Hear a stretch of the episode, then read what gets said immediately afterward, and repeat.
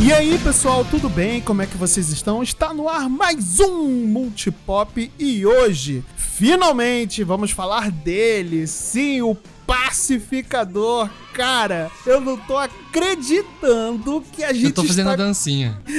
Aí, ó, inclusive fazendo dancinha. Eu não estou acreditando que a gente está fazendo um episódio do Multipop para falar do pacificador e para falar bem, majoritariamente, talvez, do pacificador. Ai, meu Deus, só descer mesmo pra, gente, pra, pra poder trazer esse tipo de conteúdo pra gente, né? Ó, uh, eu, quero, eu quero fazer uma pergunta pra todo mundo. Vocês querem realmente, realmente experimentar? Nossa! e solta o som, DJ! E vamos pra vinheta!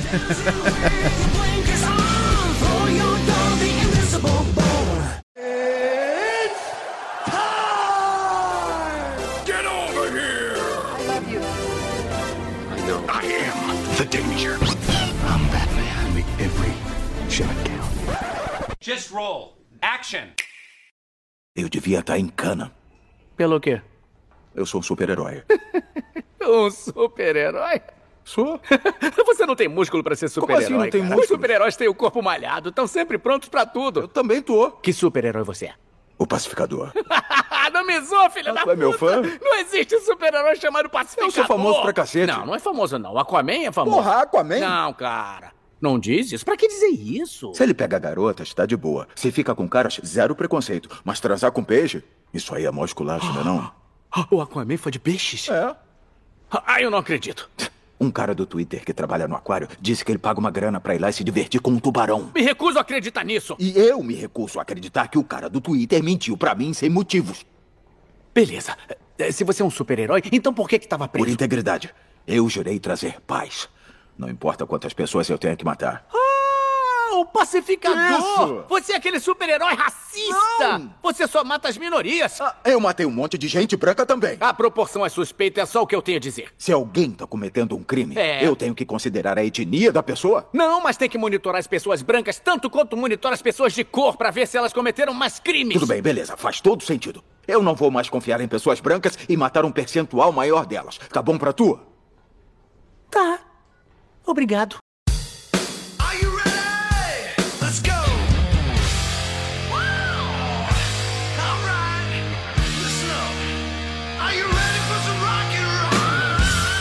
Boa. Muito bem, galera. Então eu vou aqui apresentar a bancada mais que ridiculamente engraçada da podosfera brasileira. Aqui diretamente à minha esquerda tenho ele, Marcel Kosugi. Eu fico até com medo de estar tá na esquerda numa série do Pacificador, ah. que o pai dele é um super vilão nazista. Então ele já deixou bem claro que não curte muito nem asiático nem comunista. Então assim eu tô Nossa meio preocupado senhora. aqui, né? É verdade, tem esse ponto aí. Ai, ai. Mas aqui, a nossa adjacência está ele, Luca Torres. Cara, eu quero uma série só do Vigilante. Só dele, Nossa só dele, só dele fazendo piada, pra mim tá ótimo. Ele fazendo Nossa, exercícios cara. faciais, eu acho que é mais justo. Eu ficaria vendo é aquilo verdade. por horas, cara.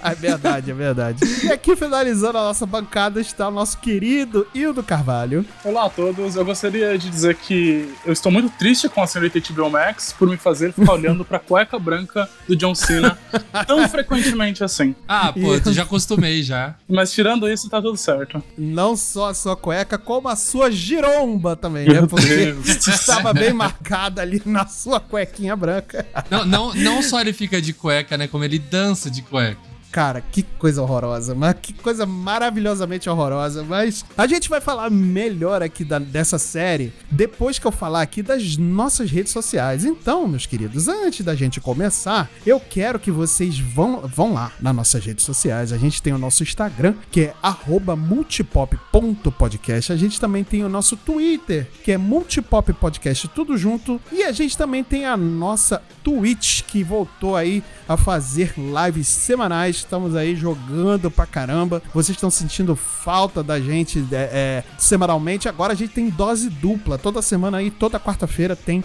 uma live espetacular. Segue lá a nossa Twitch também, que é Multipop Underline na TV.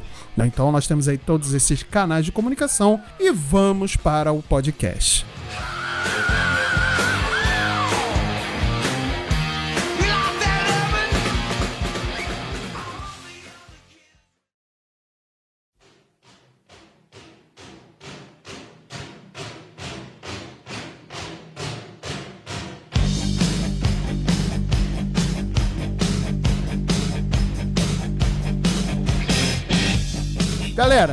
Peacemaker, pacificador. Cara, eu não tô acreditando novamente que eu tô fazendo um podcast pra falar do pacificador, cara. Esse personagem que ninguém, mas ninguém conhecia, talvez só o Marcel conheça mesmo. Então, por isso, eu vou pedir aqui pro nosso Marcel, antes da gente falar de fato sobre a série, dá um overview aqui do, do, do personagem nos quadrinhos, né? Como é que ele foi tirado dos quadrinhos, se ele realmente tá muito fiel do que veio dos quadrinhos. Marcel, por favor, nos ilumine com a sua sabedoria. Cara, você não tá acreditando que você tá fazendo cast do pacificador? Eu não tô acreditando que eu vou falar a origem dele, sabe? Mano, sério, cara? Que assim, a origem do pacificador ela remonta o ano de 1966, que na verdade ele era de uma, de uma editora chamada Charlton Comics, onde você tinha vários personagens lá, entre eles o Besouro Azul, é, o próprio Pacificador, o Questão, que ele é muito conhecido por ter sido criado pelo Steve Ditko, que é o mesmo criador do Homem-Aranha. E em um determinado momento, a DC Comics foi e comprou a Charlton Comics e adquiriu o direito sobre todos esses personagens, e eles passaram a fazer parte aí do universo DC, lá meados da década de 80, né? E aí o que aconteceu? Um roteirista assim, meio desconhecido chamado Alan Moore, resolveu fazer uma história usando esses personagens para introduzir melhor eles no universo da DC Comics pós-crise e tal, né? E só que dentro dessa história, alguns personagens eles seriam escrotizados, né? É, haveria a citação a estupro, é, alguns deles morreriam, alguns deles seriam altamente babacas, né? E inclusive um deles seria o pacificador, ele seria um dos mais babacas de todos. Quando a DC viu isso, ela achou que era uma péssima ideia fazer fazer isso com esses personagens que eles tinham acabado de adquirir e eles queriam hypar eles. Então eles, fa eles falaram pro Alan Moore criar personagens parecidos, análogos a esses aí da Charlton Comics. E nessa história nasceu o Watchmen. Para quem assistiu o Watchmen, o pacificador, ele inspirou o comediante. Então a ideia do pacificador é aquilo que a gente vê no Watchmen como comediante, um cara babaca, escroto, altamente patriota, de extrema direita, racista, homofóbico, tal. Então isso é o cerne do pacificador. E, e do, do, que a gente viu na série, deles resgatarem esse personagem, né? O James Gunn é maluco, cara. Ele, ele fez um filme da Marvel com uma árvore, um guaxinim, tipo, vender milhões em bilheteria e ele fez de novo com é? esse cara, sabe? Pegou o sanguinário, o pacificador e, tipo, construiu um material maravilhoso. Então, é. o pacificador é, é, é, bem parecido com o que a gente vê, né, na, na, na, na, série de TV. Ele realmente tem um pai que é extremamente babaca. No caso dos quadrinhos, o pai dele era de fato um nazista, uhum. coisa que na série é, tipo, ele é como se fosse um supremacista branco, né? Ele é mais Ku Klux Klan, assim, mas no, nos quadrinhos ele era de fato um oficial nazista que treinou ele para ser um cara aí que fosse é, o soldado perfeito e ele acaba aí se alinhando às ideias norte-americanas e se torna aí o soldado perfeito quando ele se junta a algum, algumas empreitadas dentro do projeto Cadmus, né? Entre eles o Checkmate, que acaba ganhando mais destaque mais pra frente lá na Crise Infinita, mas o, o Pacificador ele realmente sempre foi esse personagem B. Não tem tanto assim para se desenvolver desse personagem. Ele aparece mais assim nas histórias lá da década de 60. Ele tem algumas citações, inclusive na Liga da Justiça Internacional. Uhum. Mas, cara, pra ser muito sincero, eu li muito pouco desse personagem. Teve mais de uma encarnação dele. Uh, o John Cena, né, o que ele faz na série é a encarnação original do personagem, do jeito que ele foi concebido lá em 66. Inclusive, o uniforme é muito parecido com o que a gente vê na série, o que é incrível, porque é, acaba sendo ambíguo, porque é, é, ridículo, tá ligado? E, é ridículo, Os caras meteram essa, velho. E é isso. e, e dentre as coisas que são diferentes, realmente o pai dele ser o dragão branco é uma grande diferença, porque o dragão branco, ele é um personagem dos quadrinhos mesmo, né? Só que ele não é pai do pacificador. Mas é, é, é basicamente é isso. Não, não, tem muito o que falar do personagem. O, Eu acho que Marcel, essa é a grande sacada. Ma Marcel, no, no Reino do Amanhã é, tem uma parte que aparece o, o, pacificador usando uma armadura igual o Boba Fett, né? Tem. Eu, eu, eu fiquei surpreso. Falei, caramba, é tão, é tão antigo assim. Eu achava que o pacificador era uma coisa mais nova, sei lá, tá ligado? Não, 66. O Reino do Amanhã, inclusive, ele tem várias referências a Star Wars. A armadura do Batman é inspirada na do Darth Vader, sabe? Ah, é verdade, é verdade. Você parar pra, pra ver, assim, pra analisar, realmente lembra bastante. Sim, e tem, tem uma, uma aparição secreta do Rochar no Rei do Amanhã, dele quebrando os mindinhos lá, sabe? Entendi. Então, é, eu acho que essa é a grande magia, tanto do Pacificador. O James Gunn, ele tem essa sacada de pegar personagens conhecidos, porque daí ele consegue trabalhar neles quase como um quadro em branco, sabe? Ele fez isso com Guardiões da Galáxia, que eles eram personagens completamente diferentes quando ele pegou lá atrás, sabe?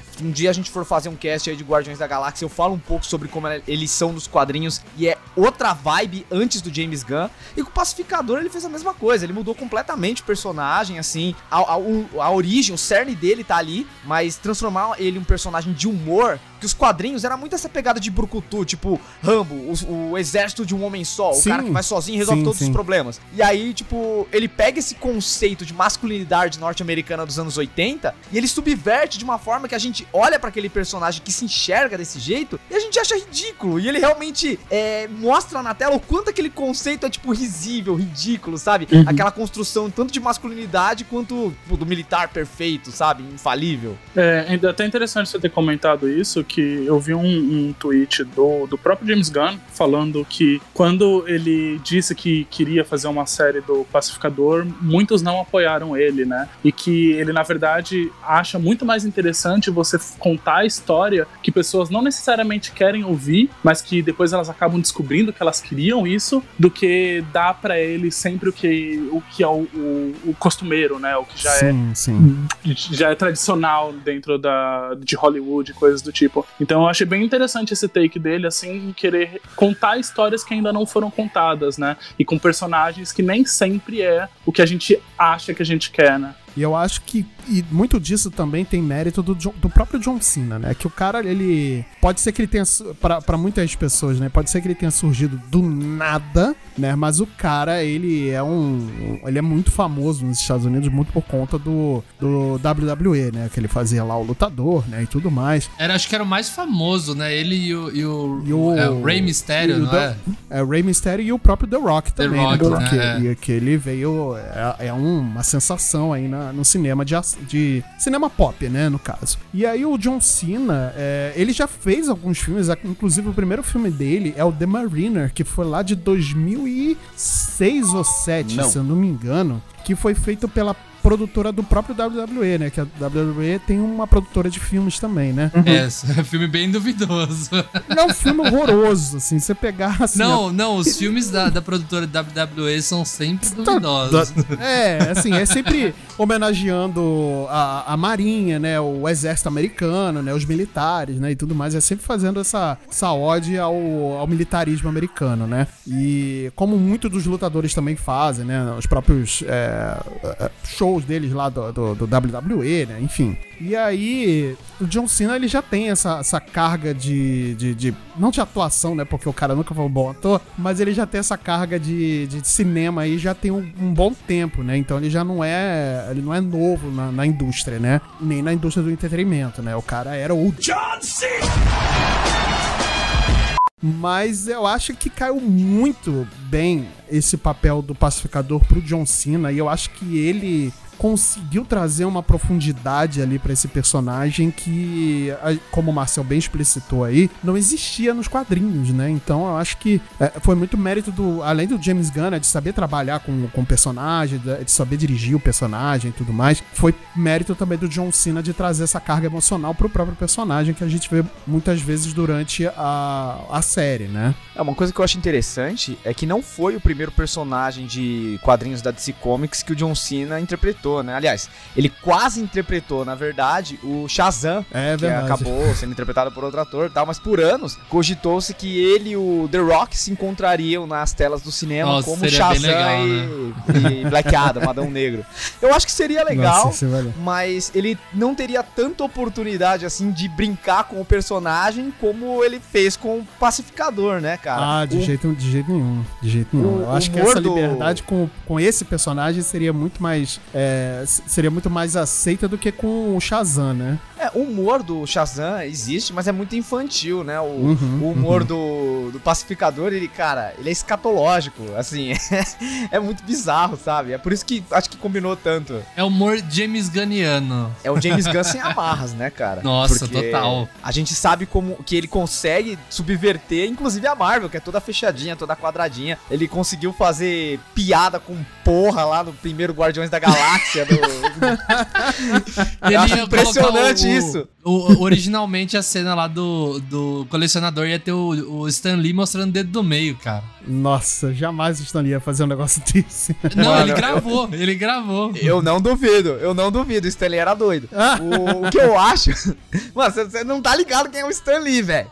O, o que eu acho é que o James Gunn, a gente via vislumbres dele, assim, da subversão dele no Guardiões. Tinha umas piadinhas assim, tipo, um teor sexual a mais e tal, mas é Marvel, né, cara? Agora, nossa, no Pacificador, ele sem amarra, velho. Nossa, mano. Ele bota Deadpool no chinelo, você é louco. Mas, mas sabe o que é interessante? Eu acho que eu até comentei isso com vocês fora de casts, mas agora trazendo isso pro, pro ao vivo, né? Vamos dizer assim. Eu sempre achei o James Gunn. É, assim, eu, eu, nunca bati direito no James Gunn, mas aí é, é, outro rolê. Mas comentei isso abertamente de que eu preferia ele dentro da Marvel, fazendo um, as piadas dele meio que amarradas, digamos assim. Eu tô colocando aspas nesse amarrados, uhum. porque eu achava que ele trazia soluções mais inteligentes. É, dentro de Guardiões da Galáxia, eu achava a, a, própria piada do qual o Marcel comentou sobre o, quadro ser pintado de, com líquidos diferenciados, eu achava, eu achava uma solução muito, muito engraçada, muito interessante, porque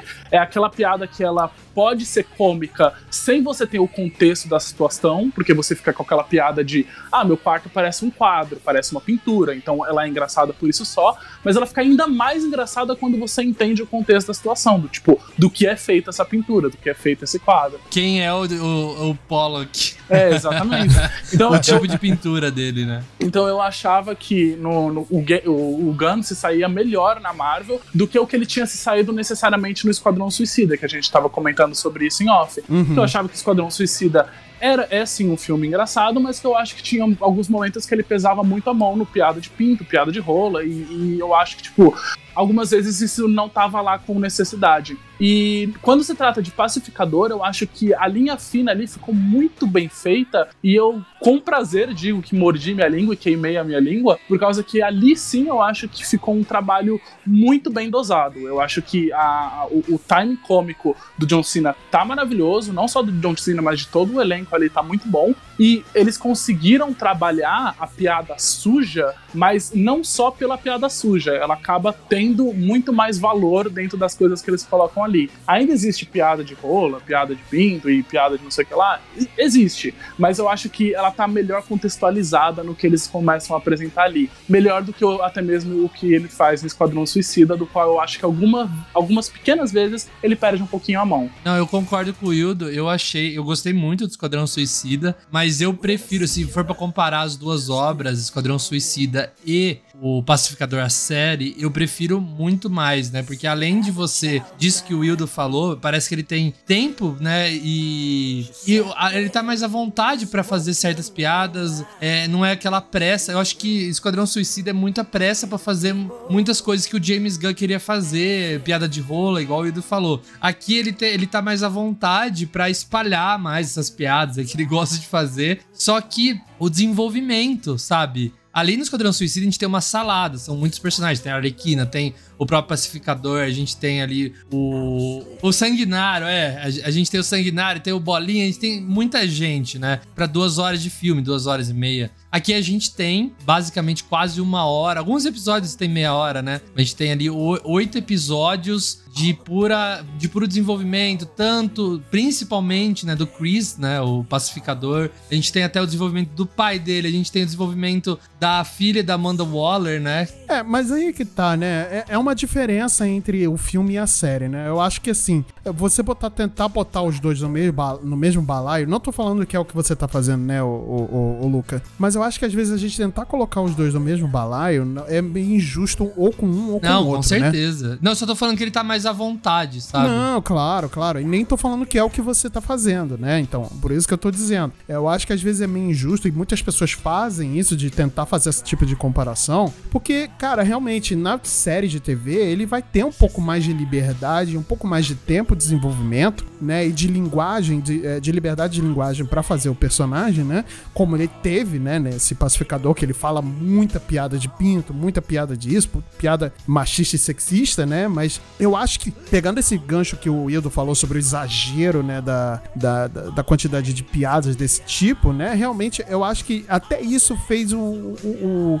fez parte e faz sentido pro personagem, sabe? Sim, Porque sim. realmente é um personagem que faria isso o tempo todo. Eu não cheguei a ver como uma coisa super forçada, né? Mas eu entendo que incomoda, porque de fato incomodou, por exemplo, a minha esposa. Ela, ela não gostou de Pacificador, mas ela adorou o filme do, do, do Esquadrão Suicida do James Gunn. Nossa, mas que estranho, porque o que eu comentei é justamente o oposto, né? Eu, eu me senti mais incomodado assistindo o, o filme, o Esquadrão Suicida, É, do também. que o, o Pacificador. Eu acho que o Pacificador, o Gunn encontrou ali um, um meio termo mais legal, assim, sabe? Umas piadas, essas piadas existem, mas elas vêm com mais sentido, né? Eu, pelo menos, claro, essa é- foi a minha percepção e tô vendo que a do Luca também. Mas é interessante ver que, no caso da, da sua esposa, foi outra parada, né? É, pois é. É, eu acho que o, o lance do pacificador, é, pelo menos na minha concepção, eu acho que a ideia é a mesma, né? De você pegar e usar essas piadas com teor machista, assim, bem focado no órgão genital masculino, tá ligado? É, é justamente pra mostrar como, tipo, as gerações anteriores achavam engraçado Uhum. sempre fazer piada com esse tipo de coisa e meio que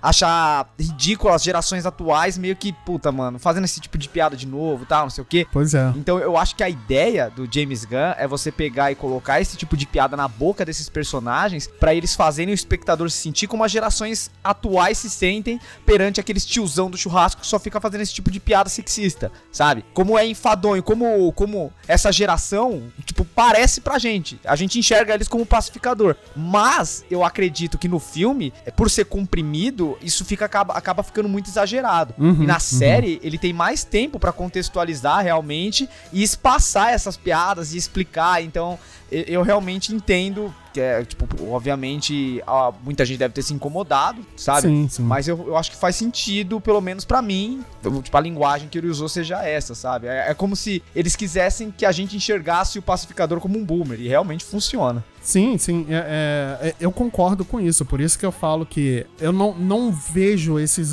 esses exageros como algo ruim, né? Mas eu entendo totalmente que as pessoas tenham se incomodado de fato com esses exageros, como foi o caso da, da minha esposa, né? E como é o caso de muitas pessoas também. Mas mesmo assim, a série é um sucesso, né? A série é um sucesso de audiência e crítica é, da HBO Max. É uma das estreias da, da, da HBO de maior audiência, né? Dos últimos tempos aí, né? Então, realmente, essa a forma como o James Gunn trabalhou o Pacificador e como trabalhou a série, né, realmente fez ali uma, toda uma diferença. Ter um cineasta é, super é, envolvido com isso realmente fez a diferença, né, pro personagem. E até pro sucesso também, né, porque ela tinha tudo, tinha tudo para dar certo, mas também tinha tudo para dar errado nessa série. Mano, eu vou, eu vou lançar uma brava, eu vou lançar uma polêmica aqui. É, pra esse povo que fica falando que eu sou Marvete, eu só queria mandar um recado que, na minha opinião, eu achei o Pacificador a melhor série já feita baseada num personagem de quadrinhos, cara. Tamo junto Sabe? demais. Eu Dá tô com um você. banho nas da Marvel, meu amigo. Sim, é impressionante. Melhor que WandaVision, melhor que Loki, melhor que o Arif, melhor que, Melhor que as tudo. Demolidor da vida aí. Tudo, tudo. Dá um banho, dá um banho. Eu Esse também, W, eu tô- eu tô nessa, Que vontade de rir, velho. Quando eu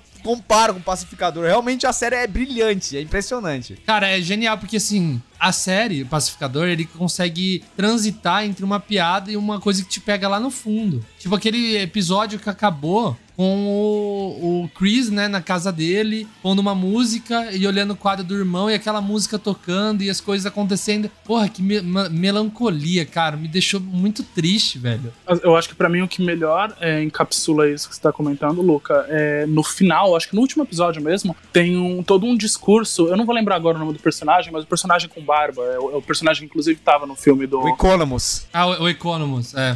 Esse mesmo. Ele dá um, um, um, discurso, porque tem um punch, né, durante toda a série, de que ele pinta ou não a barba, né? O pacificador fica zoando ele. E nesse final ele dá um discurso falando que sim, ele pinta a barba e ele dá toda uma explicação do porquê isso acontece. E é, é uma coisa tão idiota e tão mundana que ele tá falando ali, com palavras tão bestas que se fossem colocadas em outro contexto, mas ele tá falando num contexto tão específico que aquilo se torna tão sentimental, sabe? Uhum. Cara, deu muita dó, né? Cê, Sim, nossa. Vocês, eu me peguei assim, me sentindo um pouco na pele daquele cara. Ele fala das paradas, tipo, é, poxa, eu sim estou descolorindo a minha barba, eu estou fazendo isso por causa que eu queria receber mais atenção das pessoas, mas eu tenho um trabalho bosta, então eu não consigo comprar um, produto legal, então eu acabei comprando um produto merda, ficou essa cor horrível, ninguém nunca chegou a falar nada sobre a cor dessa barba, até no dia que você chegou e comentou alguma coisa e finalmente eu me senti visto. E eu fiquei tipo, cacete, sabe? Tipo,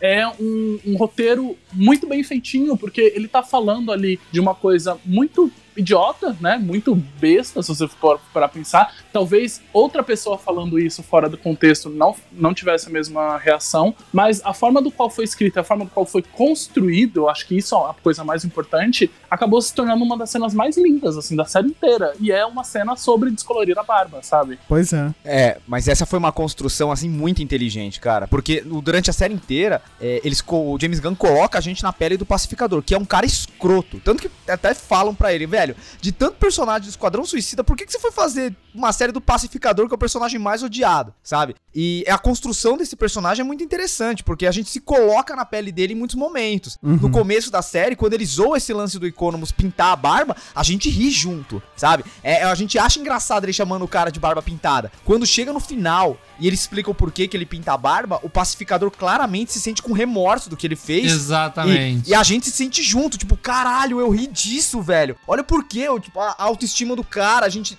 só tava piorando toda a situação rindo dele dessa forma. E eu acho isso tão genial. Ele, ele dá uma lição de empatia através de uma piada que foi construída durante a série. Uhum. Mano, que série que faz isso? Não, é genial, mano. É, é genial demais. Até mesmo aquele lance do, durante a série, né? Ele e o vigilante ficam falando que chorar é exercitar fazer ginástica com o rosto, não sei o quê. E no penúltimo episódio, depois que o Chris mata o pai dele, e o Chris começa a chorar genuinamente, né? Ele tá super abalado. E eh, ele solta aquela piada, né? O vigilante solta aquela piada assim que você ri ao mesmo tempo que você fica, putz, cara. Ele fala, putz, você vai exercitar o rosto agora, velho. Uhum. Aí você, é. tipo, você dá aquela risadinha, tipo.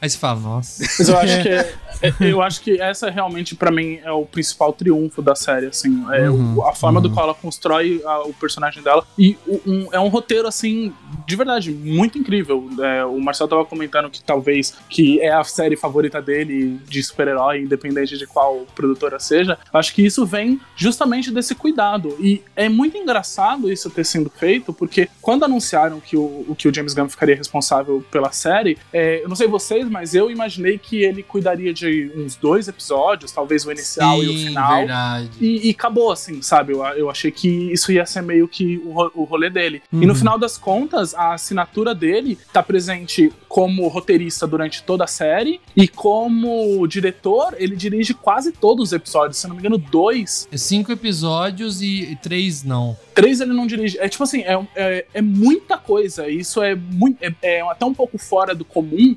Existem poucas séries hoje em dia que fazem isso. É, eu só consigo lembrar de Euphoria, que, que tem o Sound Live no comando de tudo ali. Mas geralmente, tradicionalmente, uma série, cada episódio é dirigida por um diretor. E muitas vezes o roteiro também é compartilhado por uma sala de roteiristas. Sim, sim, sim, sim. E na segunda temporada ele já falou que vai dirigir todos os episódios, né? Então, e eu achei isso muito interessante, você dar esse, você entregar todo esse poder na mão de uma pessoa, e acima de tudo, eu fico pensando, aí assim, assim data foda-se, eu tô tirando essa informação assim da, das nuvens, eu não sei se é verdade. Mas eu imagino que deva, pro James Gunn, como criador, lucrativamente seja muito melhor ele fazer um filme, sabe? Seja muito melhor ele fechar com, com a própria Warner, que seja, para fazer um próximo filme. Mas eu acho interessante o fato dele ter escolhido é, ficar na televisão, né? O próprio Lucas já trouxe a informação de que ele vai fechar com a, a próxima temporada e ele já expôs que ele tem desejo de fazer mais televisão. Então eu fico pensando que talvez esse projeto ele seja realmente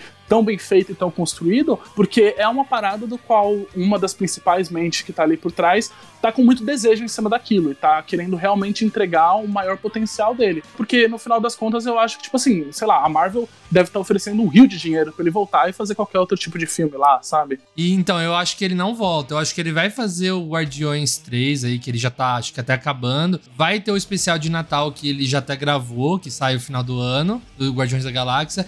E acho que ele vai tocar pra, pra Warner e só fazer filme, série, desse universo que ele tá criando. É parte do DCU? É parte do DCU. Mas ao mesmo tempo é um universo James Gunn, né? É o universo Esquadrão Suicida ali. E eu tô gostando muito. Eu tava falando pro, pro meu irmão, né? A gente assistiu todos os episódios juntos. Falou, cara, eu nunca pensei é, que eu precisaria tanto de James Gunn uma vez por semana na minha vida, até ter o James Gunn uma vez por semana na minha vida.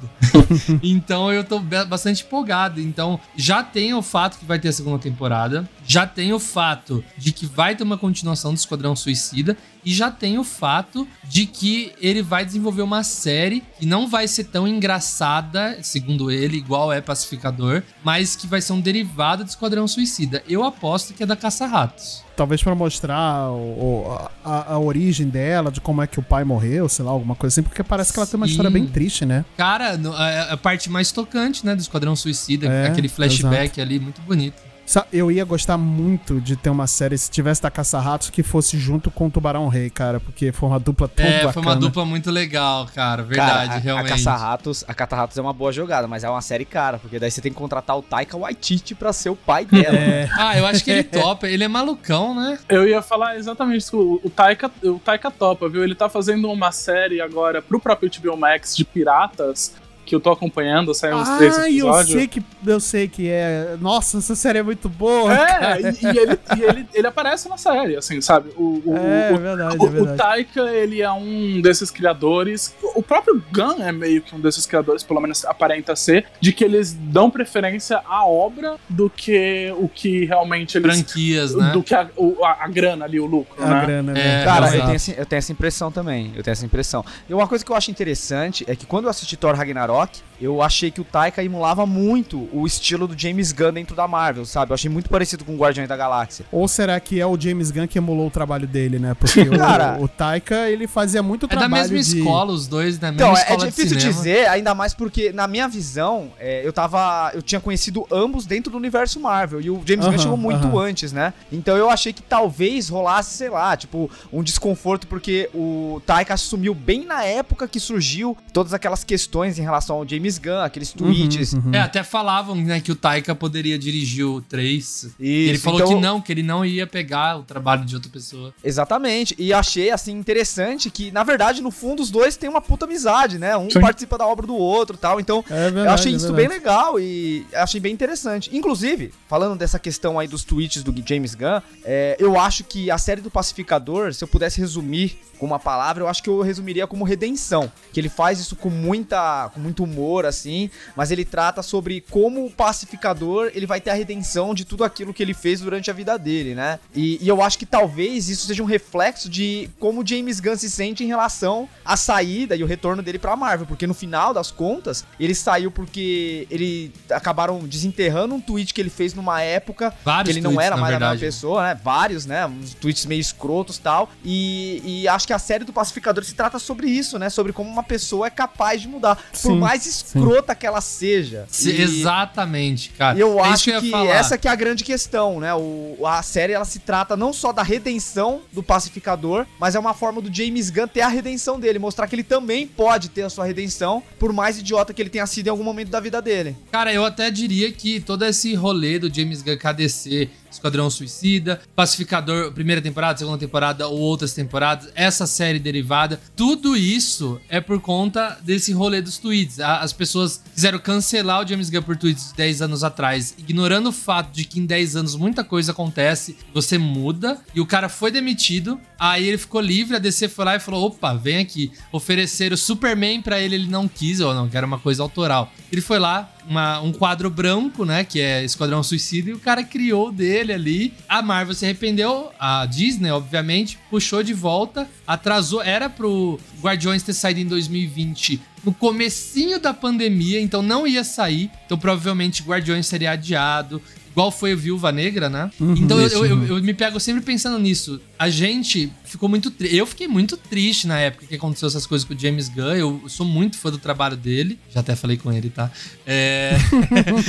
ele me indicou uma música. Não e- perde a jura? oportunidade, né? eu não perca a oportunidade. Caraca. Mas eu fiquei muito triste, só que eu, eu, eu penso hoje em dia que a gente ganhou com isso, porque o Guardiões não ia sair de qualquer forma, mesmo se ele não fosse demitido, que é, a gente ia assistir Guardiões no Disney Plus, mano. Olha que, que merda que ia ser. A gente ia assistir cada um na nossa casa, igual foi o Viúva Negra. Ou talvez não merda, né? Talvez fosse uma, uma parada que fosse boa pra, pra Disney, sei lá. Então, mas eu, eu penso que, pô, Guardiões, né? O Doutor Estranho. Putz, é um filme bem legal de você ver no cinema. Agora, Viúva Negra é um filme mais normal, assim, no sentido visualmente, sabe? É um filme que se passa na Terra e tudo mais. Agora, tipo, um Guardiões da Galáxia, tem o espaço, assim.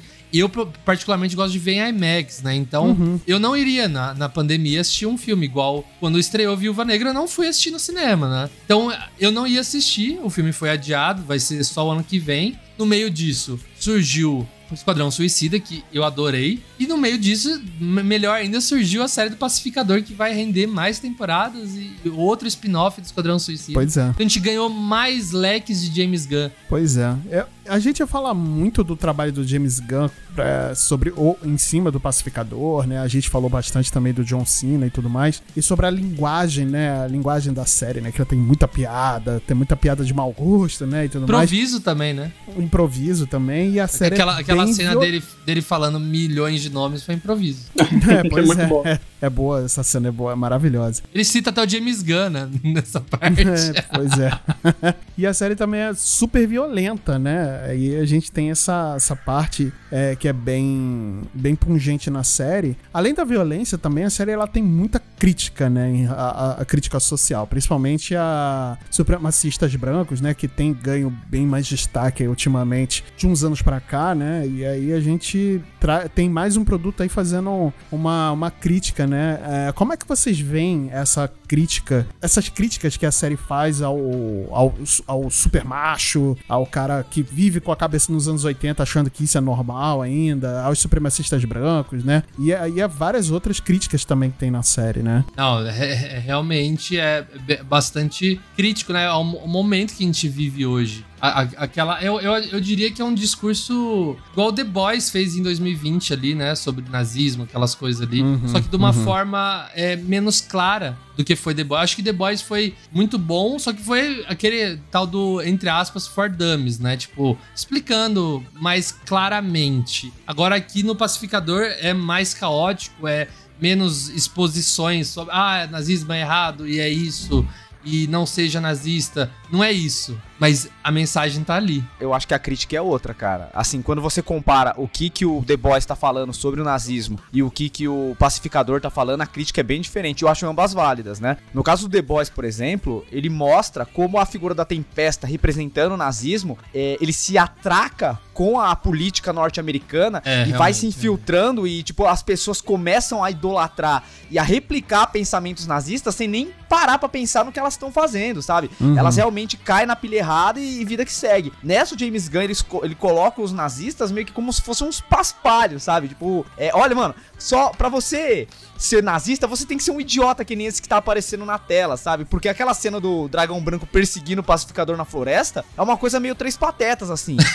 eu acho, eu acho uma coisa assim, é uma coisa muito válida, sabe? Porque você coloca a figura do nazista como um cara ridículo, pra, tipo, você tem que ser um É. completo imbecil pra você se, tipo, se alinhar a esse tipo de ideologia. Eu acho que ambas as críticas são válidas, eles fazem de uma forma diferente, é, mas, assim, é, eu gosto muito do que foi feito no Pacificador, porque eu acho que ele acaba trazendo um reflexo para hoje em dia sobre a questão da polarização. De às vezes você ter na sua família, dentro da sua casa, pessoas que você ama, que você sabe que são aliados com ideologia escrota, e você tem aquela dissonância de, cara, é uma pessoa que eu gosto, mas ele é um completo imbecil, ele é um completo babaca, ele é um fascista, Sim, sabe? verdade. Tipo, eu, eu entendi o pacificador porque eu tenho esse exemplo na minha casa. Tipo, ó, eu, eu sempre sento à esquerda dos nossos queridos apresentadores daqui, não é por acaso. Mas acredite ou não, tem muita gente de extrema direita na minha família, e gente que eu amo. Então eu sinto a dor do pacificador e eu entendi o sentimento que ele teve, a dor que ele teve de atirar na cabeça do pai dele, porque o pai dele é, tipo, um nazista da pior estirpe possível, sabe? Pois é, Mas eu entendo, exatamente. eu entendo. Então eu acho que aquilo é muito próximo do que a gente tá vivendo. Ainda mais porque,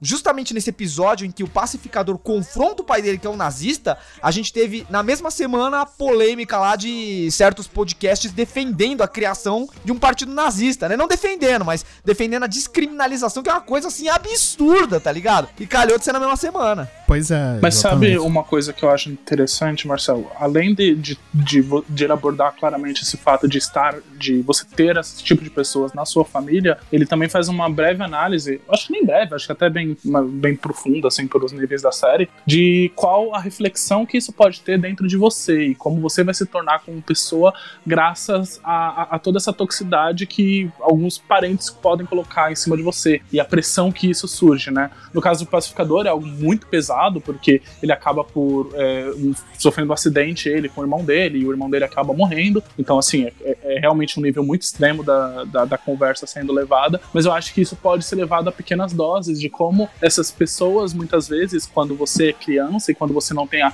a completa noção dos atos do qual você representa dentro de uma sociedade, o como eles podem impu- imputar coisas em cima de você para que você tenha essas ações escrotas e quando você crescer, quando você cresce, que você finalmente consegue olhar para trás e ter noção daquilo que foi feito. E aí tem todo um estudo e um debate para você entender até onde aquilo é culpa sua e até onde aquilo é culpa dos outros que colocaram em cima de você, sabe? Tipo, Sim. eu acho Uhum. esse recorte bem interessante dentro da série, porque no final das contas, o pacificador é sim um escroto e foi construído como escroto, mas é, tem toda uma apresentação do porquê ele acabou se tornando essa pessoa. Uhum. E aí vem de novo aquele, a- a- aquele discurso do, do, do próprios tweets do James Gunn, porque você tem toda uma construção social que é até onde essas até onde os atos que nós tomamos como sociedade são construções nossas e até onde os atos que tomamos como sociedade são construções sociais estabelecidas pra gente, sabe? E como a gente vai tendo pequenas batalhas pra poder reformar isso ou não.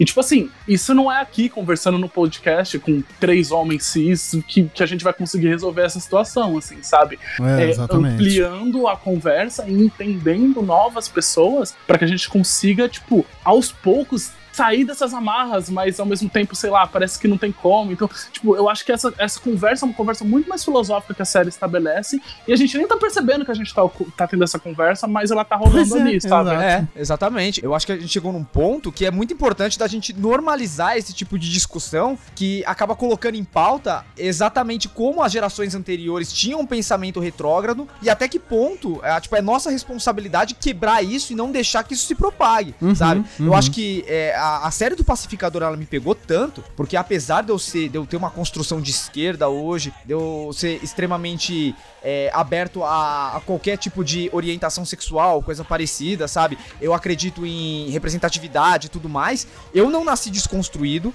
A minha educação foi conservadora. Durante grande parte da minha vida eu, eu, é, acabei replicando esse comportamento que eu aprendi. Até que no momento que eu passei a estudar e pensar por mim mesmo, eu acabei quebrando isso, ressignificando muita coisa, e hoje eu sou extremamente avesso a esse tipo de postura conservadora, Sim, sabe? exatamente. E eu acho que é uma, é uma lição muito importante a ser aprendida nessa série, que ninguém nasce desconstruidão, sabe? O movimento, ele, ele existe pra mudar as pessoas. Se o movimento for somente pra apontar o dedo e mostrar como cada um é escroto, ele não serve de nada, cara. Ele precisa mudar as pessoas, ele precisa fazer elas se tornarem melhor e principalmente precisa fazer com que esses comportamentos babacas encontrem nessa geração a sua morte, Uhum, Pra que eles não uhum. passem pra frente. E eu acho que no final da série, o pacificador ele se torna esse agente, né? Ele decide não matar mais. Ele, de- tipo, a melhor amiga dele é uma mulher lésbica, né, cara? É uma mulher LGBT, então. E negra tipo, ele ainda, mudou né? completamente. E negra, exatamente. E fora que ele entende que ele é bissexual no, no decorrer da história, né? A gente percebe ah, isso. mas aí eu tenho, aí eu tenho uma discussão que aí, aí vai ser a parte, que, aí vai ser a parte que, que a gente vai discutir sobre a série que eu não gostei. Mas, desculpa, finalize aí, vamos, vamos finalizar aí. Não, eu acho interessante. Por que você não gostou? Cara, peraí, deixa eu até pegar uma água, peraí. Nossa.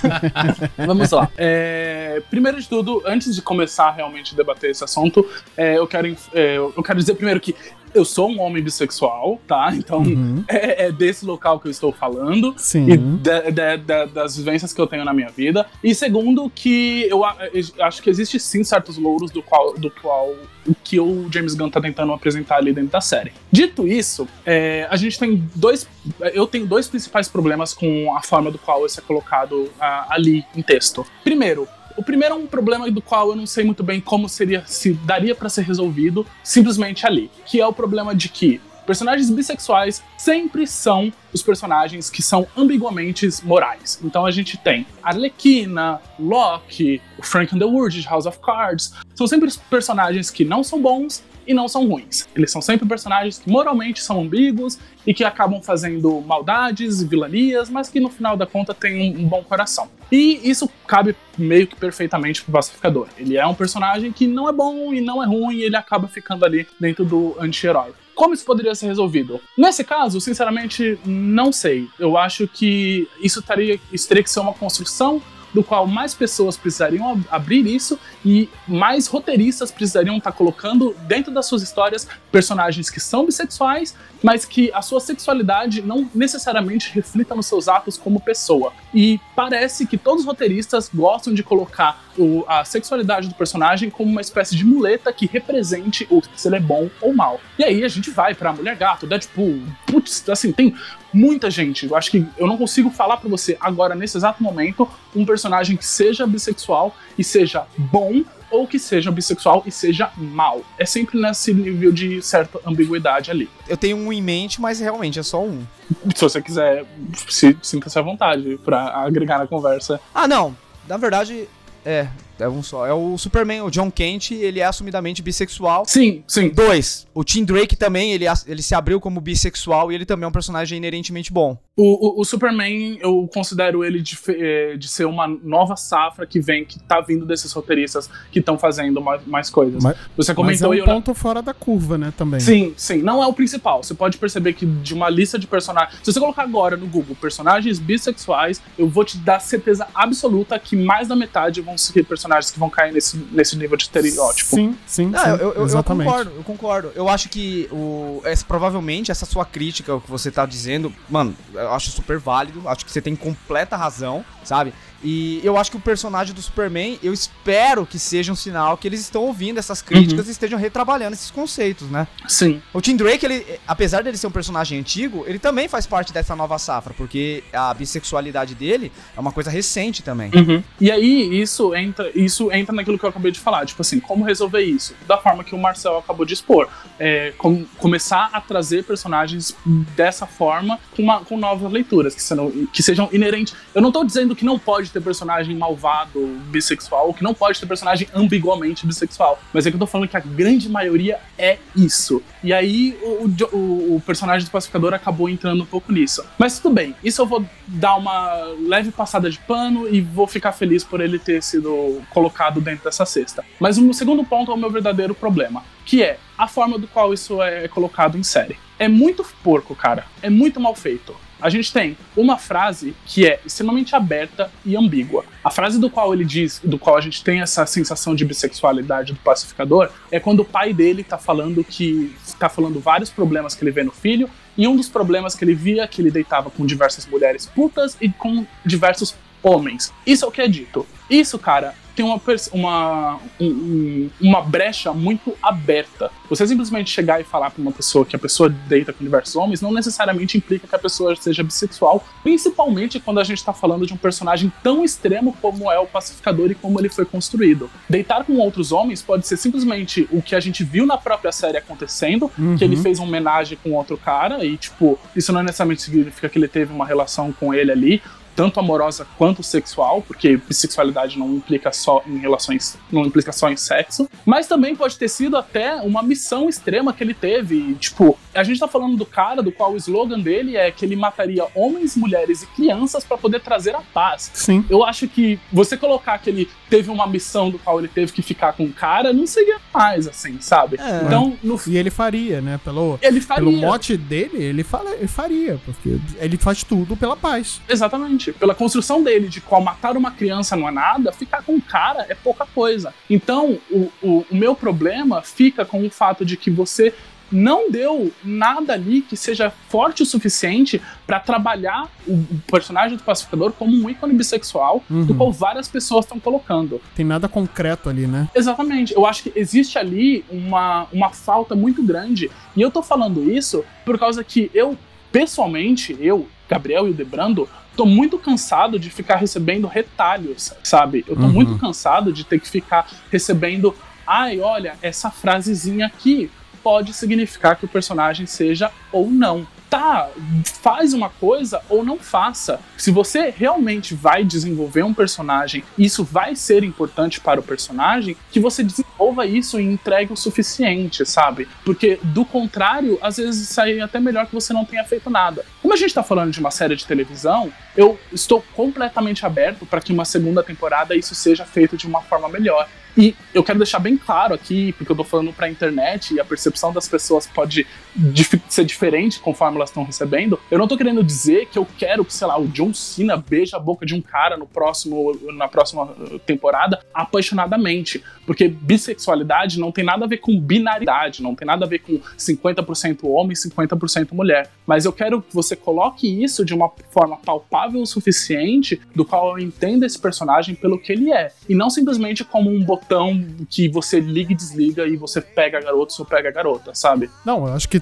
totalmente certo o que você falou, Hildo. E realmente não fica claro ou não deixa explícito, né, que o personagem é ou deixa de ser e tudo mais. O que a gente pensa, o que a gente entende, o que a gente vê, é, o que a série mostra pra gente na real, é que um cara que faz tudo pela paz e é um cara super escroto e ele vê mulher como um pedaço de carne, né? Pelo pelo menos boa parte da, da série, até ele tentar começar a pensar em desconstruir isso, porque ele não chega no final da série desconstruído de forma alguma, né? Ele pelo menos ele começa a pensar que o comportamento dele está não, não faz sentido de alguma forma, né? E é bem como você falou, né? Se na segunda temporada ele quiser explorar isso de alguma forma essa psique, né? Porque realmente o personagem, por mais é, é, que no começo ou no filme do, do, do Esquadrão Suicida ele tenha sido retratado como um cara é, muito preto no branco e tudo mais, e você vê que ele tem ali umas nuances muito. Ele tem uma complexidade, né, de psique ali que fica interessante ser explorado, né? Sim. Tem, então pode ser tem, que tem. na, na próxima temporada realmente é, é, explore um pouco mais isso, né? É engraçado. é, sobre o, o, o que o Hildo falou, sobre a sexualidade dele aparecer na cena em que o pai dele confronta ele falando sobre essa questão,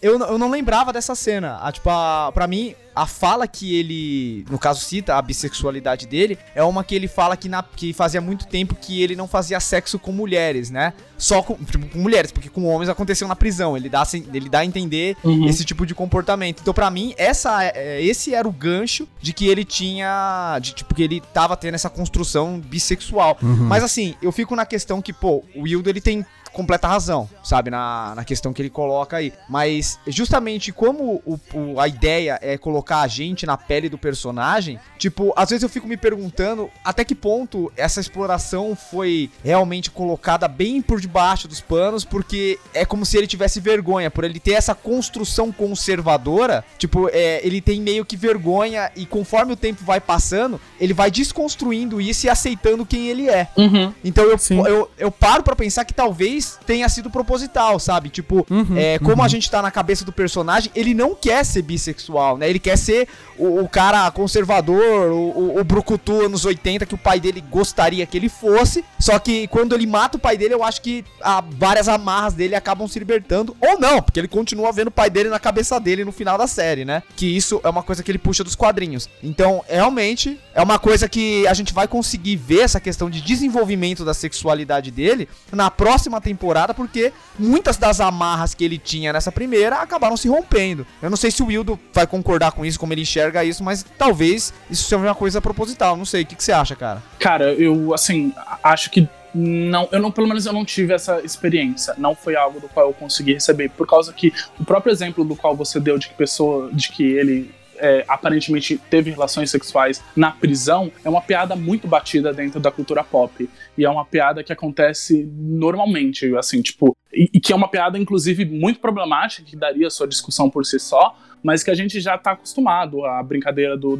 escorregou o sabonete ou alguma coisa do tipo. Então, ali naquele momento, eu não tinha entendido nada como bissexualidade ali, e eu acho que a questão é que você, se você realmente quer mostrar isso que você falou, de que o conservadorismo tá pressionando ele e ele não tá se sentindo bem por conta disso, você teria métodos de você colocar isso em tela e em texto, que é uma forma do qual eu não, de verdade, não passou pela minha cabeça em nenhum momento. É uma questão que realmente só foi ficar clara e que eu vi pessoas debatendo sobre depois do episódio que ele mata o pai dele, e aí você tem essa, esse rolê. Mas até então eu não, eu não consigo perceber isso como sexualidade, porque eu acho isso, o ponto mais importante que eu quero ressaltar aqui é que existe um, uma conversa e existe um discurso muito tradicional na nossa sociedade que é de o, o cara que fica com outros caras, mas ele não é bi. E isso ser apresentado em série não necessariamente significa que você tá entregando um bom personagem bissexual, sabe? Então, o, ele ter tido essa relação na cadeia até então, para mim, não serve, sabe? Eu, eu, só queria algo que realmente explorasse e aflorasse esses sentimentos. E como ressaltei anteriormente, ressalto de novo, que isso não necessariamente fica apenas por sexualidade, porque tem, tem também relação sobre amor, afeto, carinho, atenção. Outras coisas podem mostrar isso de outras formas, sabe? E se você quiser levar isso, leve. Sabe quem é um personagem que eu achei que tem uma vibe muito mais bissexual dentro da série do que o próprio Pacificador, o, o amigo dele. Qual o, o nome Vigilante, dele agora? Né? O Vigilante. O Vigilante. Eu acho, eu acho o Vigilante tem uma. Pra mim, ele tem uma energia bissexual muito mais forte. Inclusive, eu tava vendo, eu assisti a série em inglês, com legendas em inglês, e num dos primeiros episódios, ele fala. Ele tá. Tem uma brincadeira de que ele fala que o cara tá sempre. Ele tá sempre tentando pegar o, o número da prima do cara. Só que ele fala cousin, uhum. né? E cousin é, é, é, gênero neutro dentro da língua inglesa, né? Isso, e isso, parece isso. que no português, eles dublaram, eu não tenho certeza é isso, eu posso estar falando assim. Como eu disse, de novo, data foda mas parece que eles dublaram no português o cousin como primo, como hum. o masculino. Então, para mim, ele tem uma. para mim, ele é um personagem que tem essa energia muito maior do que o que o John Cena apareceu em toda a cena ali, em, todas as, em todos os outros episódios. É trocadilho, é né? O John Cena apareceu em toda a cena. É.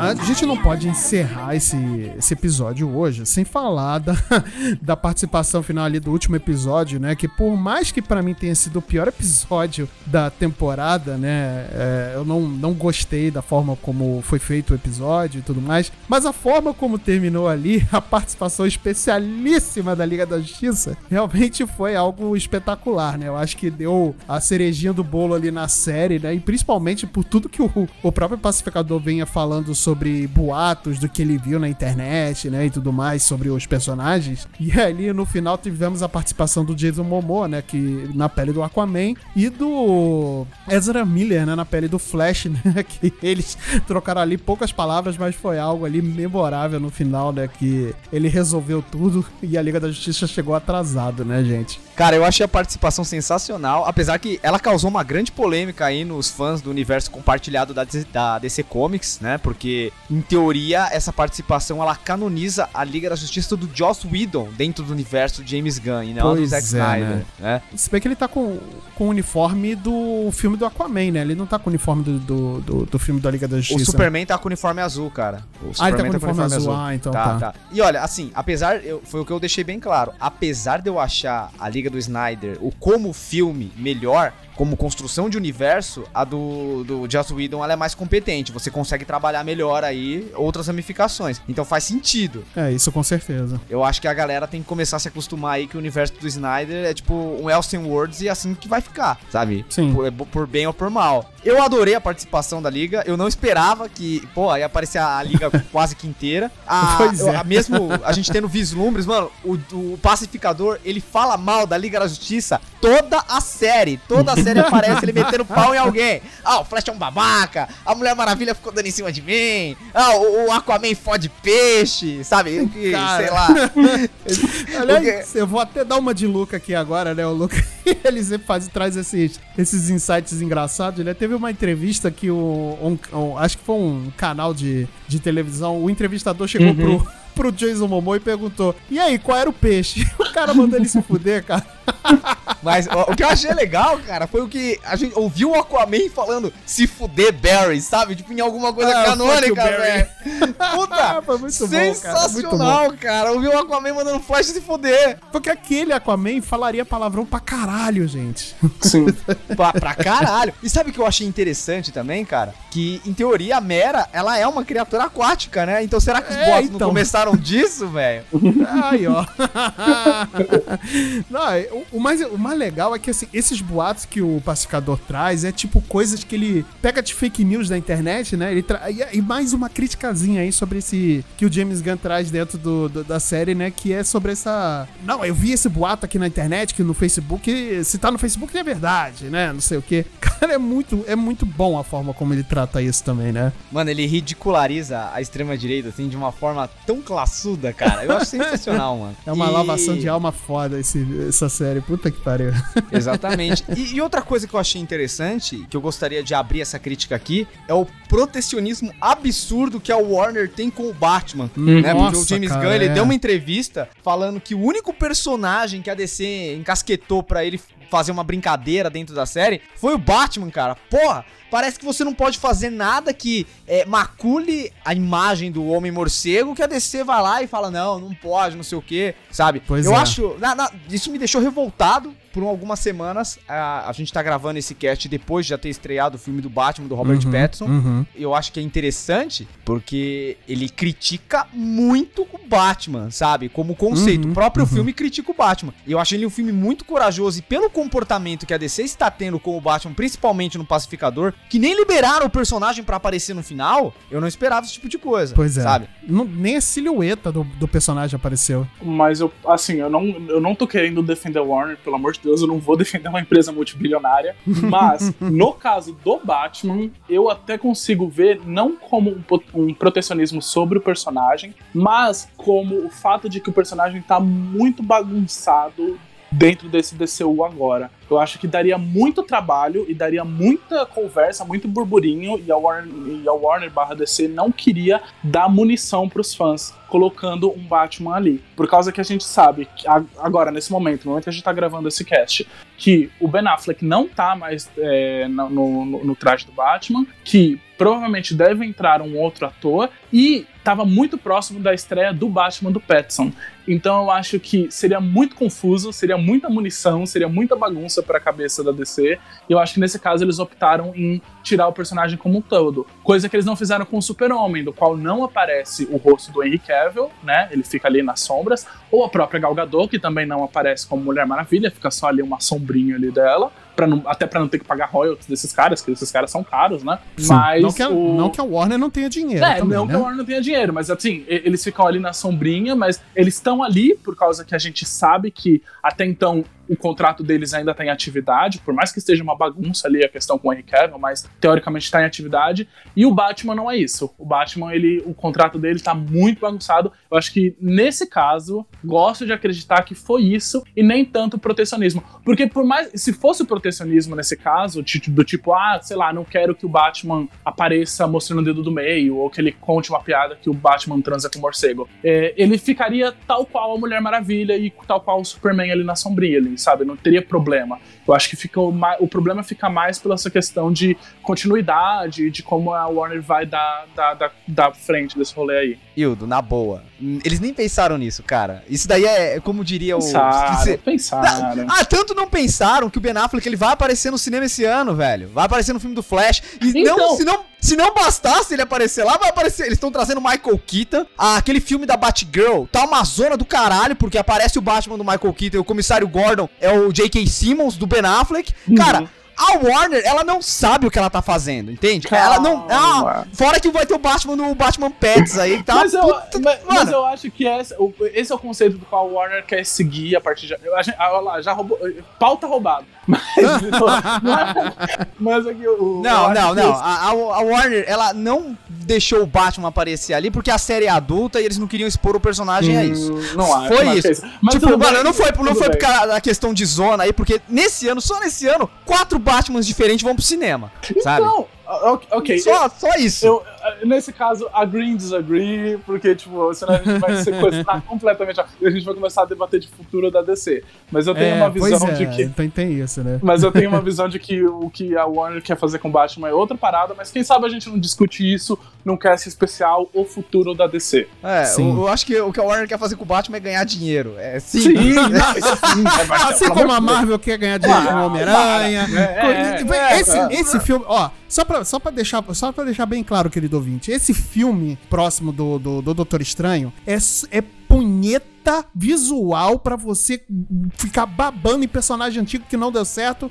e agora você quer que dê. É isso, pronto, é isso. Ah, é isso aí. Mas é. a- a- de qualquer maneira, velho, a questão do Batman na DC é bem complexa, mano. Que tem. Sim. Tipo, tem, ele tá aparecendo em várias frentes diferentes, cada uma com uma interpretação diferente. Tá uma zona do cacete, a gente não sabe exatamente qual direção vai seguir, como vai ser, se vai ser Michael Keaton, se vai ser. Putz, Ben Affleck, eu, eu espero que seja o Robert Pattinson, que ele mandou muito bem. Então, é, é, é isso. Eu só queria que eles tivessem dado uma aloprada no Batman aí, porque eu senti falta disso. Parece que tem medo, cara. Não é medo. É, é- bom, enfim, é, vamos aí a gente vai entrar de novo nessa seara e não é isso que a gente quer, né? Ah, é, mas a, a, pra gente só finalizar aqui, eu acho que vale uma menção também que se tem uma coisa muito boa nessa série, além de tudo que a gente já falou, né? A trilha sonora, é, o James Gunn sabe fazer. De, de- o cara é, é um DJ ali de, de, de maior, né? A música de abertura é, já é um negócio espetacular, né? A abertura em si já, já é um negócio espetacular, mas a trilha sonora durante a, a série também é algo que você tem que aplaudir de pé, né? Que, cara, como ele sabe trabalhar bem com música durante o, o- as séries dele, né? Durante os projetos dele, né? Eu quero só dizer que toca uma versão rock and roll de One Direction, acho que é no segundo episódio. E E- eu acho que é e- isso. É isso, pra mim é isso. Toca One Direction, versão rock and roll, acabou, não tem mais o que dizer. É, so- é sobre isso. É sobre isso, né? Eu acho que é interessante como o James Gunn consegue conceber a personalidade dos personagens utilizando trilha sonora, sabe? Cara, no caso é do, do Peter Quill, ele traz todas aquelas músicas da década de 80 que contam uma nostalgia de um tempo onde o Peter viveu com a, com a mãe dele, que hoje ele não tem mais. Então, a, a música é a conexão que ele tem com a mãe dele de uma certa forma, e a gente tem isso durante toda a série do Guardiões da Galáxia, né? Sobre os dois filmes, por meio da trilha sonora. E o Pacificador é a mesma coisa, né? Que aqui, no caso, é o ponto de ruptura, que a música é o ponto que o separava do pai dele. Que na cena de flashback, quando ele é criança, ele fala lá com o irmão dele que rock and roll é você quebrar o sistema, é você fumar maconha, tal, é você adorar o diabo, que é tudo aquilo que o supremacista branco detesta e ele é apaixonado que representa o rock and roll, sabe? Então quando ele ouve o rock and roll é a rebeldia dele contra o pai dele. É exatamente o oposto do que é o Peter Quill, que a música é a ligação com a mãe dele. E isso é uma parada assim muito sutil, você tem que prestar realmente atenção nesse contexto pra você pegar essa nuance, sabe? E eu achei muito boas as músicas escolhidas. Eu gosto muito de, de glam rock aí da década de 80 Uhum, e uhum. achei divertidíssimo. E, assim, eu não sei, mas eu tive a impressão, isso é, isso é ignorância minha, se quiser depois até cortar do cast, pode cortar, mas é eu tô curioso mesmo. Teve músicas originais ali? Porque eu, Acho que eu- eu- teve. porque tem umas músicas que eu falei, tipo, meu, i- isso não parece ser música. Sim, sim. Não, teve É. sim. Acho que teve algumas músicas originais, ah, como teve também no, no game do, do Guardiões da Galáxia, né? Isso, eu tava nessa pegada. Eu, eu acho que não teve, eu não sei. Eu preciso dar uma pesquisada, é uma boa pergunta. É. É, Uma uma boa- eu- É. boa pergunta. Eu acho que teve, é porque ali eu, eu realmente não reconheço algumas coisas, a não ser que sejam bandas bem lá do B mesmo, do, do glam O que rock, lá, faria total assim. sentido vindo da É, cabeça, né? eu, eu, eu acho que é a cara do James Gunn fazer esse tipo de coisa, cara. Porque É, assim, também, É, também não duvido, realmente, não. O lance lá do Guardiões da Galáxia, o game, é, ele não teve nada a ver, né? Então acho que faz sentido você ter uma trilha sonora original. Agora, em nenhuma das obras que ele tava presente até o momento, ele colocou uma trilha sonora original, né? Ele sempre Uhum, colocou uhum. músicas de artistas que combinavam com os momentos que ele tava concebendo em tela. Sim. Então eu acho que não tem, mas eu tô falando assim, tipo, Sim. informações, vozes da minha cabeça. tá Voz na ligado? minha cabeça. É isso. É porque a abertura é tão boa que eu fiquei imaginando, bem, se ele conseguiu fazer essa música pra abertura, talvez ele faça aí uma outra música original É verdade. no decorrer aí da, da A, a música da abertura, ela não é original, é? Não, a música é de uma banda mesmo, não é original não. Não é original, não. Não, não, é. de uma banda. Nossa, não, eu tô aqui com a cabeça explodindo então agora. Eu jurava pra mim que a música era original da, do, do Pacificador. A, a música, a banda chama Wig One. Big One, isso. Eu acho que ela não tem nada a ver com a série, tá ligado? Tipo, eu não sei. É, é- Não, é aquela música, abertura. É vinheta de abertura mesmo, é isso. aquela abertura é muito boa, cara. É, boa muito demais, boa. É boa demais. Olha, tem uma coisa naquela abertura que. Vamos lá, hein? Acho que a gente já tá aqui quase finalizando sobre falar sobre a série, dá até pra gente comentar um pouquinho sobre o, Aham, o futuro aham. que ela no- no- nos permite. É, a- a- a- essa abertura ela serve muito bem pra mostrar a importância e o peso dos personagens, né? Então, Uhum, Quanto mais uhum. a câmera fica ali apresentando, você tem ideia mais ou menos como é o peso do personagem, ou até pela ordem que ele aparece e tal, né? Desse, desses rolês do tipo. Tem uma parada de que a, a esposa da filha da Amanda Waller tá na abertura, né? E a câmera fica um tempinho nela que eu acho que é mais tempo até do que o que ela passa assim na, na série inteira. E a filha da, da Amanda Waller, que agora eu não lembro o, nome do personagem dela pra variar, Adebayo. Debaio, ela, co- ela comenta que elas são de Gotham, né? Sim. E aí eu fiquei pensando, poxa, será? Sim, de novo, fonte, vozes da minha cabeça. Que essa personagem. É, porque é verdade. Será que esse- essa personagem não pode desenrolar alguma coisa importante assim no universo da DC? Ou ela aparecendo num Batgirl? Ou ela aparecendo numa outra série que esteja em volta de Gotham, alguma coisa assim? Porque, tipo, o, o que ela aparece, ela aparece ali na abertura, ela tem um, um certo destaque, assim, pelo menos eu Uhum, senti isso. uhum. Eu fiquei meio, tipo, estranho, assim, sabe? Ah, e durante a série também, né? A gente vê que ela tem um destaque ali também, né? E eu Além fiquei, do- tipo, um estranho, sei lá, talvez. Talvez. Eu, eu, eu não sei, eu não sei o que opinar sobre isso. Eu não, des- eu não desgosto da ideia. Não desgosto Eu não- da ideia. Eu, eu gostei, eu gostei da relação dela com a Adebayo, mas também desenvolveram assim meio a moda caralha. Então, É. tipo. Sim, e eu acho que isso seria uma das paradas, assim. Eu acho que ficou uma cara muito de relação que, tal, que talvez fosse desenvolvida em outra série. E como é, a gente acabou. Ela, ela acabou sendo uma personagem muito importante, porque filha da Amanda Waller, eu não lembro de. Eu não consumi nada da DC Comics que tem a filha da Amanda Waller. Eu, assim, eu não, não consumo quadrinhos, não sei se tem alguma coisa de quadrinhos, mas o que eu já vi de filme, de, de de desenho, de, de qualquer coisa, nunca teve uma filha e ela ter assim aparecido na série, eu acho que dá a entender de que a Warner gostaria de usar ela em outro, em futuros projetos, assim, né? Não é, É, não é qualquer coisa. Eu não quero entristecer vocês, mas nos quadrinhos, a família da, Wanda- da Amanda Waller, inclusive, ela tinha filhas e filhos, inclusive, foram todos assassinados. né? Nossa.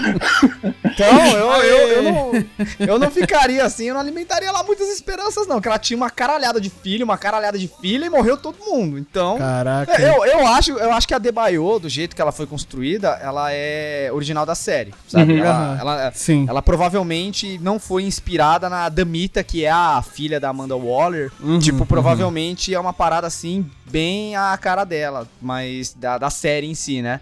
Eu espero, eu espero, porque eu gostei da personagem, eu acharia muita sacanagem matarem ela. Não, acho que talvez matar não. Eu acho que ela tem.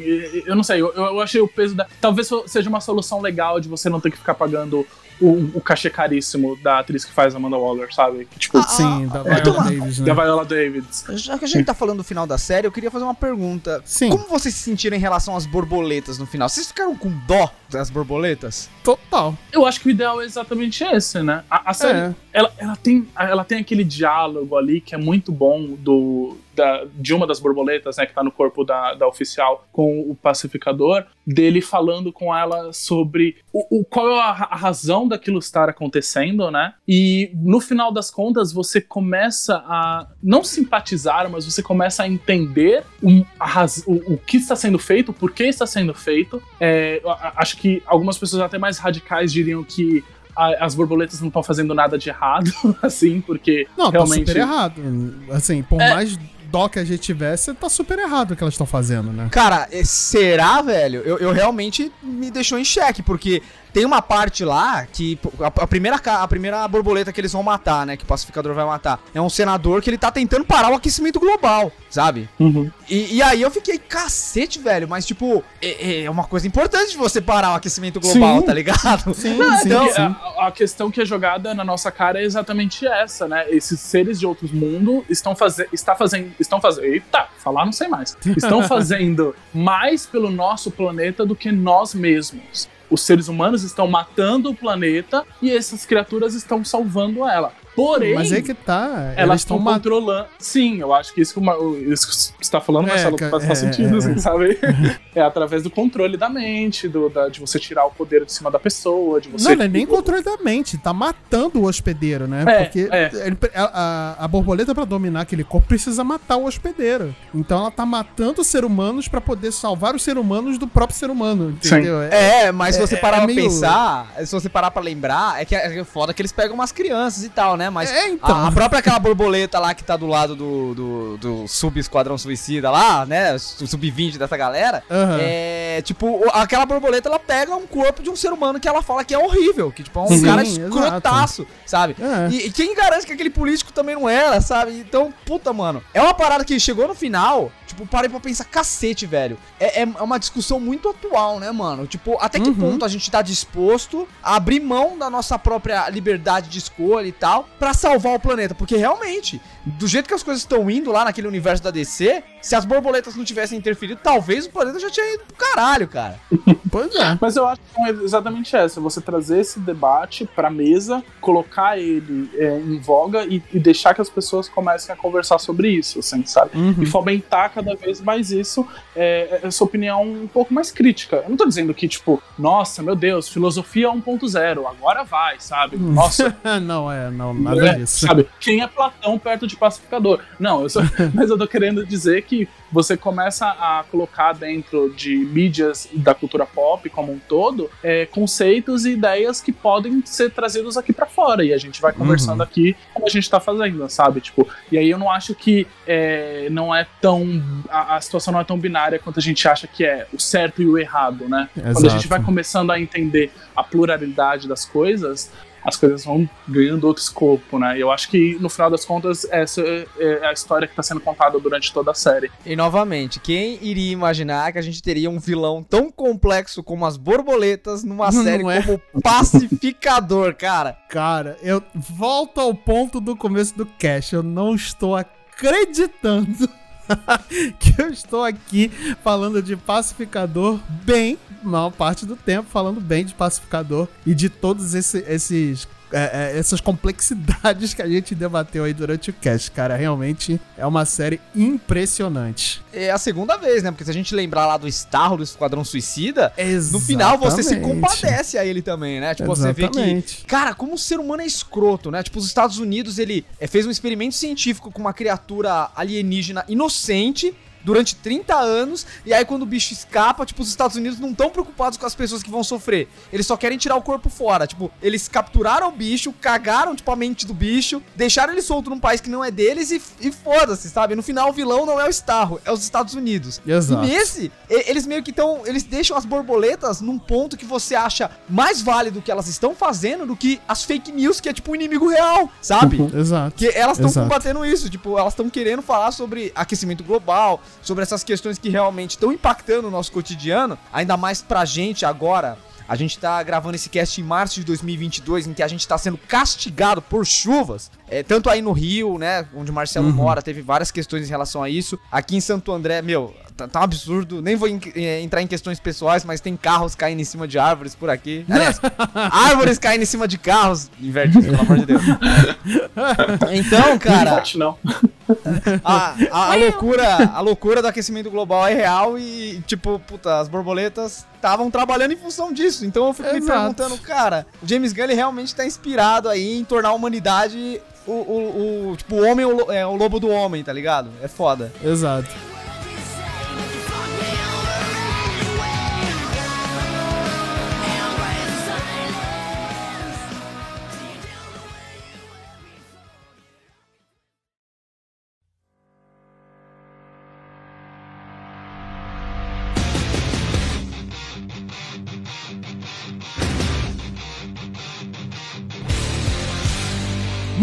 Pessoal, nós conversamos aqui então sobre a série do Pacificador, né? Novamente, não acredito que eu estou fazendo isso, mas que bom que estamos, porque realmente é uma série bem complexa, né? Para quem não assistiu e quem quiser assistir, né? Obviamente a gente falou de spoiler pra caramba aí durante o, o cast, né? E tudo mais. É, para quem não assistiu e que, que queira assistir, a série está disponível no HBO Max, né? É uma série super de sucesso aí. E para quem não conhece aqui o nosso trabalho, para você que tá chegando hoje aqui no nosso nosso podcast. Seja bem-vindo. Nós temos aí mais de 80 episódios para você maratonar, então seja bem-vindo e faça festa aí, torcedor brasileiro. Caso você queira então conhecer um pouco mais do nosso trabalho, nós temos aí nossas redes sociais. No Instagram, nós, nós estamos no multipop.podcast. No Twitter, nós estamos no multipoppodcast tudo junto. E na Twitch, nós temos as nossas lives semanais toda quarta-feira, né? A partir das sete e meia da noite. Nós estamos aí na twitch.tv barra multipop underline na TV. Todos esses links vão estar aqui na descrição do episódio. As nossas redes sociais particulares também vão estar aqui na descrição do episódio. É só você clicar no nosso nomezinho que você vai ser direcionado para a rede social de preferência de cada participante aqui. Beleza? Muito bem, pessoal. Nós vamos ficando por aqui. Eu vejo vocês numa próxima e até lá. Falou! Falou, beijo, tchau.